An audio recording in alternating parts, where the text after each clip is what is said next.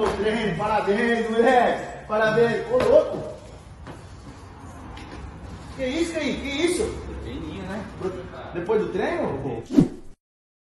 Ah, na hora que vem pra mim. Sei, quantas vezes nós nos deparamos com essa situação?